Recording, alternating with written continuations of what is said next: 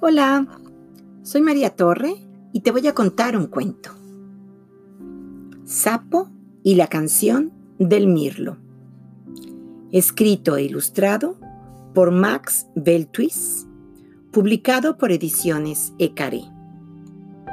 Max Beltwis fue un artista holandés que ganó muchos premios, entre ellos el premio Hans Christian Andersen.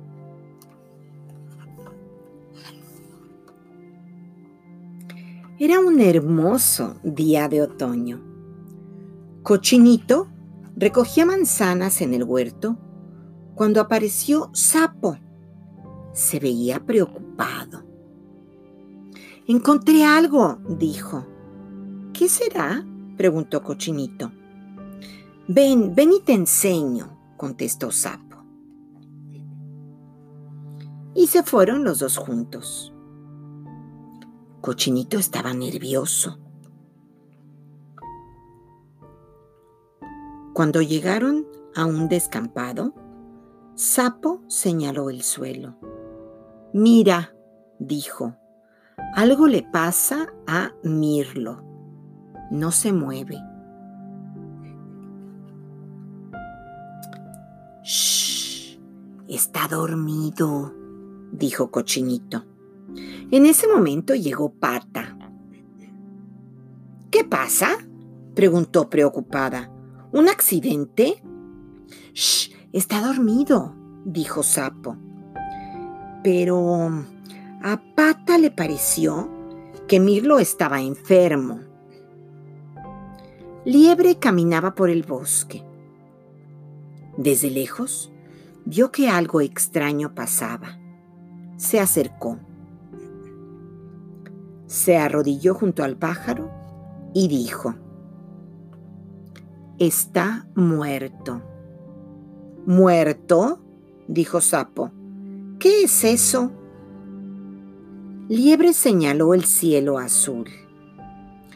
Todo muere, dijo. ¿Nosotros también? preguntó Sapo. Liebre tenía dudas. Eh, quizá cuando seamos viejos, dijo.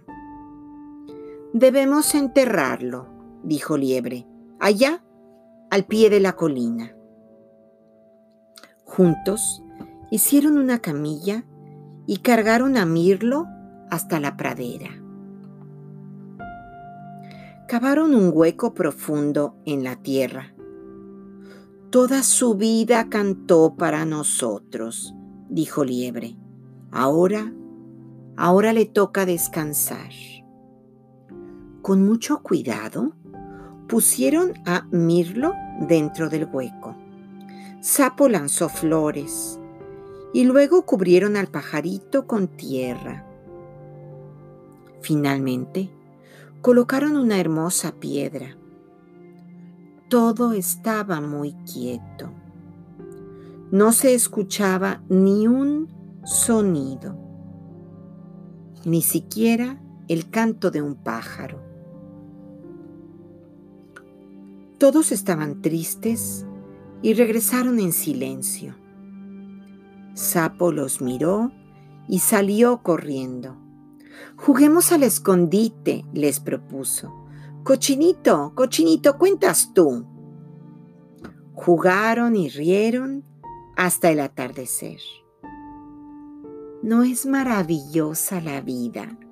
dijo Sapo. Cansados y contentos, los amigos regresaron a sus casas. Al pasar por la colina, escucharon un sonido.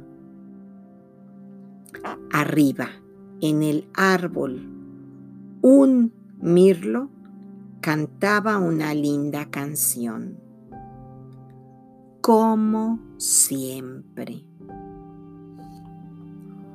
Y colorín colorado, este cuento se ha acabado.